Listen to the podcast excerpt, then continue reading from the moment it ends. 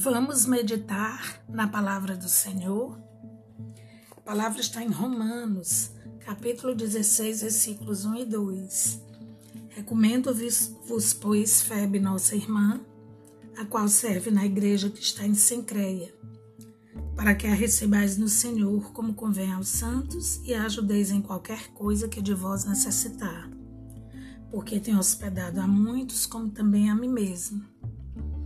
Há vários exemplos de mulheres na Bíblia e hoje nós estamos falando de Febe. Febe foi uma grande cooperadora, trabalhadora do reino. Ela desempenhava um papel ativo na igreja de Sencreia. Trabalhava na obra do Senhor, era ajudadora, bastante protetora e diaconisa. Inclusive Paulo, ele cita que esse auxílio ia para além da hospitalidade.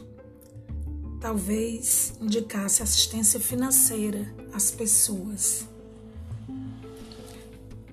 O apóstolo Paulo, em sua missão de anunciar o Evangelho, ele contou com uma rede de colaboradores, assim como Jesus. Ele teve o apoio de muitas mulheres que acolhiam e auxiliavam os apóstolos no serviço à palavra. Possivelmente Febe foi uma mercadora ambulante e quando ela passou em Corinto, onde se encontrava Paulo, ele teria solicitado que ela levasse sua epístola aos romanos e ela fez uma longa viagem. A jornada foi pesada, tanto por terra como por mar. Mas, diante de todas as circunstâncias, vivenciadas durante essa viagem, ela não desistiu da sua tarefa. E ela experimentaria esse princípio em Roma, o princípio da honra, da cordialidade. Ela, seria, ela não seria recebida como uma estranha.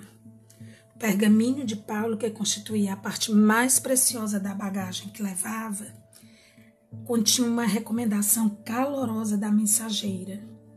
Por isso, ela seria recebida com cordialidade e honra. E aí falamos de Febe, que partilhava alegrias e dificuldades da comunidade a qual ela fazia parte. E eu gostaria que refletíssemos sobre isso. E nós, como podemos servir melhor nossa comunidade? Servir melhor e quais serviços estão precisando da gente enquanto cooperadoras do reino. Fica a reflexão.